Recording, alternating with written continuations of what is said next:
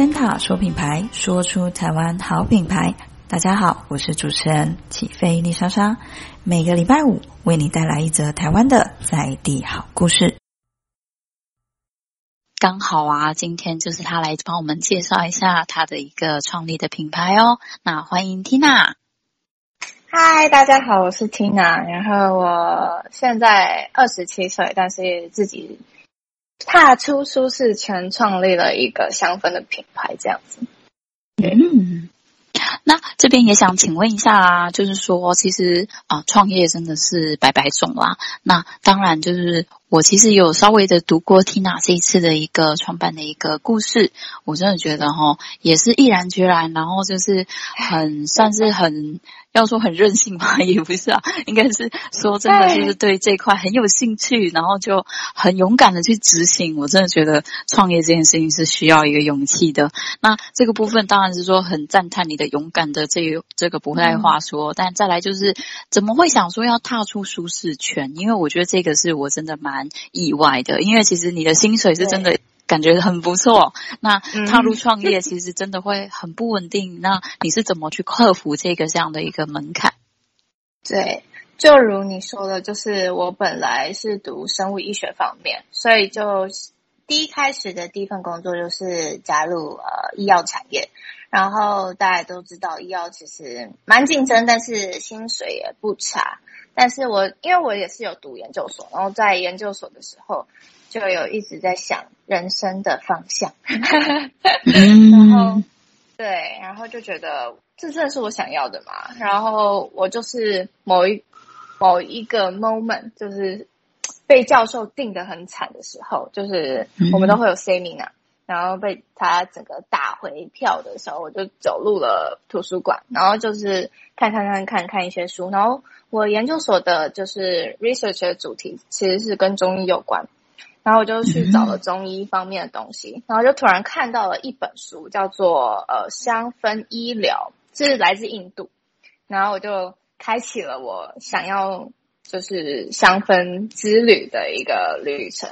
那当然也是跟家人就是讨论了很久很久很久，然后我也读完了呃研究所，然后也去了第一份工作，但是我也没有做很久，然后我就觉得呀，渐渐不开心。就觉得，嗯，也对，就像你说的，真是要有一个勇气，对。然后，但我觉得小孩子不要学啦，诚心建议。真的，就是我觉得你还是要有一点点社会经验跟一些些本，你再出来做。嗯、但是我目前为止，嗯、我就觉得边走边学。那爸爸妈妈一开始蛮反对，然后。也不太赞成，也不太不太理解为什么我会这么做。但是渐渐的，他们也都越来越帮我，然后也看到我的成长，然后呃，也看到这个事业其实它是是我我刚创的时候一年前嘛，它其实是乏人问津的。然后台湾没什么品牌，也不知道这是什么东西，什么挖狗这样。嗯、然后 真的，然后渐渐渐渐，我爸觉得，哎，其实这是一个。要正要起飞的产业，嗯、所以其实我爸也说，就是这也算是一种精准的投资，就是、嗯、对啊，就就就开始了。那我个性又比较外放，然后勇于尝试，嗯、对，所以我就觉得应该人生只有一次，我做我喜欢的事情，嗯、我不管遇到任何的失败挫折，我才我不会像我以前做那份工作。被人家摸一下大腿，我就觉得啊、哦，就是也不够喜欢嘛。对啊，所以但是现在也不是说要摸大腿，但是就是会觉得我遇到了很多困难，我但是是喜欢的，就会继续做下去。对。是相对来说，就是毕竟已经是毅然决然要创业，然后创立的一个事业来说，那当然是遭遇了一些困难，或者是可能遇到一些真的，因为也不是以前有碰过的一些事情，相对应的，你会为了自己的品牌而坚持，而咬牙，就是会想说要挺过这个难关。没错，没错，就是毕竟也是自己学习的，呃，自己选择的，嗯、所以必须去边走边学习很多很多，不管是从经营面，然后还有呃面对教育员工，然后带人，然后采购什么什么行销都要自己来。那医学背景的我没有这个这方面的嗯，就是 background，所以做起来是蛮吃力。嗯、但是我很开心，就是我可以边走边学，然后学到更多，接触更多的人，然后爸爸妈妈也都越来越支持我，所以这是我觉得最值得的事情。对，嗯。这真的是很不错。那这边也想请问一下啊，其实在这个品牌刚创立的时候，是选择是怎么样的一个发，就是发掘起的一个，比如说是从脸书开始吗？就是跟大家分享一下创业初期的时候，你是如何开始这个产业的呢？哦，呃，创业初期其实呢，嗯。没什么，就是开了一个 IG，嗯、当时当初，然后开了一个 IG，嗯，对，当初一点想法都没有，然后也没有任何行销的呃，就是那种历练，所以就觉得、嗯、对，就觉得哦，那就是年轻人用 IG，那就用 IG 吧。但其实真的没有那么好做，嗯、然后就慢慢慢慢学，哦、就是架设 IG，但现在也还在 try 的阶段，然后就是尽量的去推广。然后尽量把自己坚持的东西坚持住。我想有一天一定会有人，呃，看到你的努力，或者是看到这产业会想到你这样子。嗯，当然当然。那当初就是创立在 IG 这个平台的时候，一刚开始使用的一些推广的模式是，呃，等于是没有一个店面的形式，然后使用网络的方式在做你的产品的推广跟宣传吗？对，一开始的时候是。然后大概两三个月之后，我就决定，就是因为香味其实真的蛮主观的，然后非常多的客人就是跟我说，哎，其实他们会想要闻到，就是在买，所以我们走了三种模式。第一个就是寄给他，就是香味的，嗯、呃，就是像扩香纸或扩香石寄给他。嗯，但这个有一个风险存在，就是它可能会变质，或是在运送过程中不知道怎么样，所以味道可能会跑掉，前中后味不一样。嗯、对，所以但是有些客人还是会朝这方式。然后第二个就是走入市集，那市集就是其实是对于我们这些呃新创，然后。小文青的品牌来说，最最应该说最入门款，因为它市集的摊位不像是、嗯、呃比较比较比较不会像贵点那么贵之外，就是嗯对，然后也比较限定吧，所以市集是我们自己的选择。嗯、那第三个就是我们会选择在比如说。呃，创立了半年或者是一年的时候，周年纪念会有办一个呃品牌的品牌日，然后就也是会选定一个、一个呃大概一个周末，然后让大家去试想跟看我们的整整体的一个呃规划什么什么的，但是成果发表啦，对，目前是这样子。哦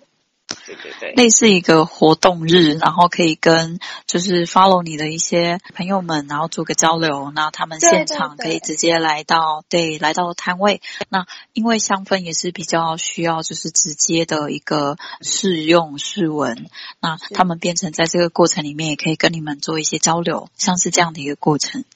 对对对，没错，就是这样。嗯，对呀，了解。那目前呢，就是以 Tina 的品牌 MDP 的一个发想以及内容的部分，你现在主打的一些项目的一些特色跟品牌，可以帮我们跟听众说明一下吗？好，没问题。我呃，简单来说，我是以香氛为启发，所以我们家的品牌呃品相其实也蛮多的。对，就是除呃，有香氛蜡烛、扩香烛，然后呃，一些扩香石、室内芳香喷雾，叭叭叭等等，就是跟香氛有关的事情，我们都可以做。嗯，对，因为我本身就是对香氛非常的爱好，所以我也有去考证照，只是说。原本是在疫情前，原本想要出国去法国读香氛师，只是就因为疫情，所以就没有去到。所以我目前只是就是证照而已，但是证照还是可以做出很一些变化。那之后一定会致力于就是去再让这一整个更完整。对，那我就是嗯，因为我从小就也还蛮喜欢香氛，然后妈妈其实也觉得。就是，但我妈不喜欢太香的东西，所以台湾还没有很怎么讲很兴盛香味的时候，她都觉得台湾的味道都是那种很香精，她觉得太化学，嗯、所以她因为工作关系有时候会出国，然后她买一些国外回来的嗯香味。就会比较自然，所以我就开始慢慢去研究说，哦，那些就是味道啊，怎么样区分啊，然后成分啊，就是细细细心的去呃了解了之后，发现真的是嗯、呃、一门学问。所以我嗯创这个品牌其实也有一个宗旨，就是我致力于给大家独一无二的味道之外，就是也要友善对待环境，对待人的身体。哦对，嗯、所以我就是会不停的去开发一些，嗯，一些更天然、更没人知道的味道，这样子。嗯，了解了解，哇，那这样听起来，其实我觉得它有点不亚于现在的一些香氛的品牌，因为其实他们都比较像是固定的形式，那呃，他们的一些规则也比较是一刚开始就制定好的。那像 Tina 的一个品牌本身，它会更跳脱这样的一个框架，那再从自己本身的一个品牌理念出发。那这边刚好也有提到，就是呃，你在这个品牌创建的一个过程，那有没有印象中就是觉得在这个过程里面最艰难的地方呢？最艰难就是啊、呃，一刚开始吧，就是要、嗯、因为投入了开发的资金，然后开发了一最一开始我们家最原始的经典款就是香氛蜡烛，然后总共有二十个味道，嗯、然后呃扩香瓶也是，但是卖的不如预期，因为毕竟每、嗯每做一个东西都有呃起定的量，那我要如何去周转？嗯、但呃去周转这个钱，因为你不可能始终就卖这几个品相，你一定要更、嗯、就是开发更多的品相，跟开发更多的味道，所以你要在丢钱的时候，那个周转的，就是有点周转不过来，这样，嗯、这是最难熬的，对，嗯、就是所以要去想说如何把东西卖出去之外，让。更多人去 repeat order，这也是我觉得最难最难的事情，就是头脑要、嗯、要非常非常多个支线去想。嗯，那像是其实 Tina 品牌创立到现在也一段时间了嘛，那这段过程里面有没有觉得就是哪一个部分是你的一些成就或是一些心得，是你觉得你可以跟听众们做个分享的？我觉得我不敢说我做的多好，其实我自己给自己打四十分而已。嗯，对，很低很低。但是我觉得我从中收获的，倒不是说这个品牌怎么样，而是这一路上走来，不管是有贵人，不管是你失败了再站起来，那那那种勇气，我觉得才是我觉得是拿不走的。然后在面对很多，比如说我学妹或者是嗯一些认识的朋友，都会觉得哇，你很冲，这么年轻创业，他们也想要这样子。那我觉得我我最。我觉得我这一路走来，觉得也最棒的地方是我可以跟他说我的经验、我的看法，跟嗯，他可以怎么做。嗯、我觉得这是我很乐于去分享的，跟分享。对，你会觉得说这些经验其实它也是独一无二的。相对来说，因为这些经验的关系，造就了你现在的品牌，它能够一路走到现在。那在这个品牌经营到这一项的一个当下，你会很乐于去分享这中间的一些过往跟你的一些经验。那从这些经验里面呢，再让新的想要加入的这些伙伴们能够可能多想一想吧。就是听到一刚开始想的，就是不要那么冲动，可能要。嗯，就是保持着勇敢的心以外，也还是要多准备一些。嗯，我觉得的确是创业初期啦，其实真的还是要有所准备，那比较能够因应之后发生的这一些状况。对，真的真的，因为我一开始真的是一股脑的，只想要嗯踏出舒适圈。嗯但是不晓得说那个舒适圈其实真的很舒适，太过舒适。对，外面真的好可怕。但是我也很感谢我当时候那么勇敢，所以，嗯，我爸就跟我说一句话：“你是成年人，你要对自己做的事情负责到底。你不是说现在碰了壁你就回头，不是这样。没错，对，对，所以他就希望给我自己一个 deadline，给我一个期间，嗯、在这期间是，你就好好去做这样子。对，嗯，了解。”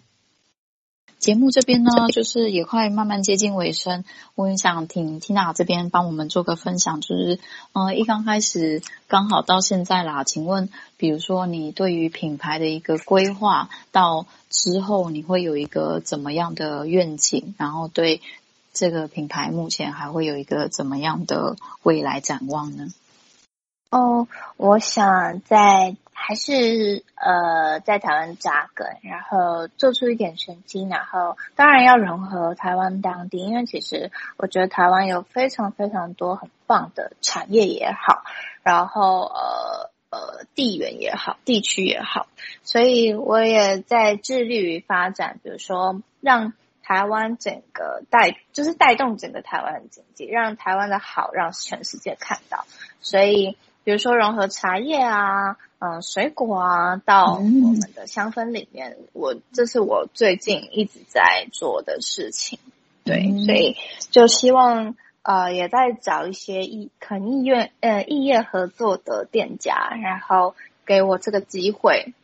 然后一起发展到国际。嗯、对，哦，所以其实目前呢、啊、，Tina 的一个规划会希望说跟一些。果，比如水果，因为台湾真的是水果王国啊。对。那再来就是可能当地的一些特特别的茶种，台湾茶也真的是很厉害。那甚至我看那时候有提到像咖啡啊，那一些台湾比较有特色的一些，对呃，像是比较像食材嘛。就是比如说果类或是茶类，对那这些部分，如果说有相关的一些资源呢，甚至这边有想要就是尝试看看做一个异业的节目，这边也都很欢迎可以跟 Tina 做个联系。那我们也会在这一期的节目呢放上 Tina 他们本人的粉专啊，然后跟他们的一些资讯，那我们都会附在这一期的一个。就是节目里面，那我们真的节目尾声，很谢谢 Tina，就是帮我们这一期做的很多很多的分享。那在节目尾声，也麻烦 Tina 帮我们跟观众说一下哦。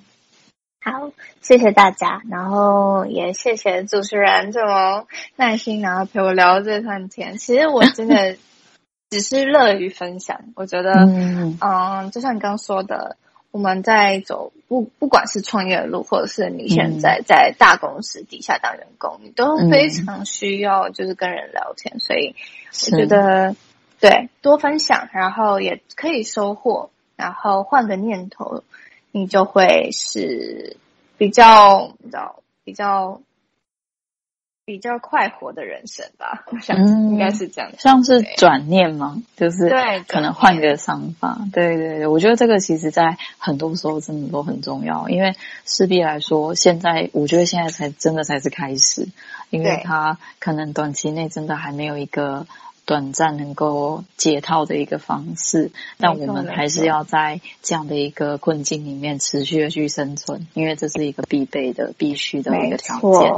没错，好，那这边也期许 Tina 的品牌能够顺利的一起挺过难关。好，那我们很谢谢 Tina 这一次在我们节目的分享。那节目的尾声也跟各位听众们说声拜拜喽，拜拜。